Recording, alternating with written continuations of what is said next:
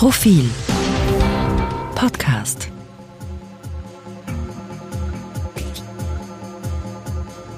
Sie hören den aktuellen Profil-Leitartikel, geschrieben und gelesen von Christian Reim. Die vierte Welle. Über trügerische Sicherheiten, lebensgefährliche Nationalratsabgeordnete und die fehlende Impfpflicht.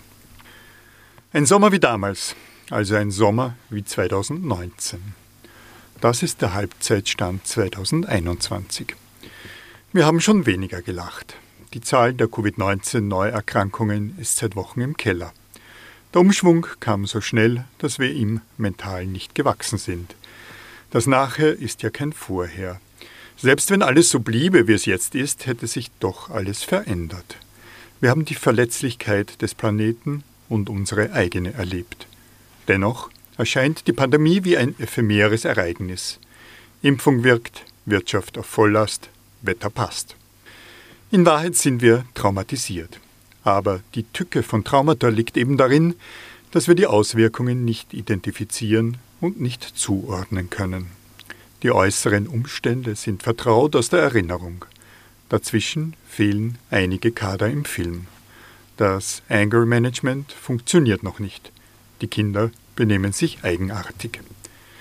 Dabei waren die vergangenen 15 Monate nur ein Probelauf für alles, was passieren kann und sicher passieren wird. Wir haben keinen Krieg überlebt, daher versündigt sich, wer sagt, dies sei die schlimmste Krise seit 1945 gewesen. Kriege werden auf einer anderen Skala gemessen und der Zweite Weltkrieg sowieso. Unsere Enkel werden der ersten Generation angehören, die von der Klimakatastrophe gebeutelt wird, die wir jetzt mit unserer Freude über das wiedergewonnene Wirtschaftswachstum so richtig anheizen. Corona war uns da keine Lehre, hat uns nicht nachhaltiges und kein radikal neues Denken beigebracht. Im Gegenteil. Aber wir wiegen uns auch bei Corona in trügerischer Sicherheit. Eine vierte Welle wird kommen. Das sagen die Wissenschaftler und der Hausverstand sagt es auch. Diese Wissenschaft hat 2020 Fantastisches geleistet. Bei der Erklärung für den schnellen Rückgang der Infektionszahlen versagt sie jedoch völlig. Mit der Mischung aus Impfung, Lockdown und ohnehin stets bestrittener saisonaler Abhängigkeit geht sich das nach Adam Riese niemals aus. Das heißt umgekehrt, die Prognosemodelle sind auch nach oben nicht mehr valide. Die Zahlen können jederzeit explodieren. Richtig? Die Impfungen werden die Höhe der Welle begrenzen, außer, unwahrscheinlich, eine neue Mutation pfeift auf die Antikörper. Vor allem bei den Geimpften werden keine schweren Krankheitsfälle auftreten, die Verfügbarkeit von Intensivbetten wird nicht wieder so schnell über die Freiheit im Land entscheiden. Wie bereitet sich das Land auf die vierte Welle vor? Gar nicht. Ein Drittel der in Österreich lebenden Menschen wird sich nicht so bald impfen lassen. Diese Menschen gefährden alles. Ihr eigenes Leben und das von anderen, das wirtschaftliche Fortkommen und die Arbeitsplätze, den Schulbesuch der Kinder.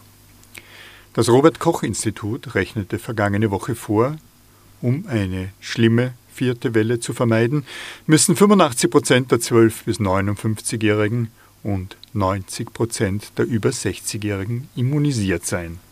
Das schafft Österreich niemals. Die Regierung öffnet derzeit alles, was irgendwie zu öffnen ist. Soll sein. Das ist nicht der Punkt. Aber kein einziger Politiker, vielleicht mit der Ausnahme des steirischen Landeshauptmanns Hermann Schützenhöfer, will über eine Impfpflicht diskutieren. Und die Wissenschaftselite spricht davon nur hinter vorgehaltener Hand. Alle reden um den heißen Brei herum. Das ist feig und unverantwortlich. Die Vakzine wird geschmeidig beworben, als ginge es bei der Pandemie um Spenden für den Wiener Tierschutzverein. Nach fast zwei Milliarden weltweit geimpften Personen, die jetzt geschützt und nicht als Zombies durch die Gegend laufen, spricht noch immer niemand Tacheles. Dass es idiotisch ist, die Impfung für ein höheres Risiko zu halten als die Krankheit dass nicht Pharmakonzerne und andere dunkle Mächte hinter den Bemühungen zur Eindämmung der Pandemie stehen. Impfpflicht? Es würde ja reichen, ein Leben ohne Impfung so unerträglich zu machen, dass die Besserwisser klein beigeben.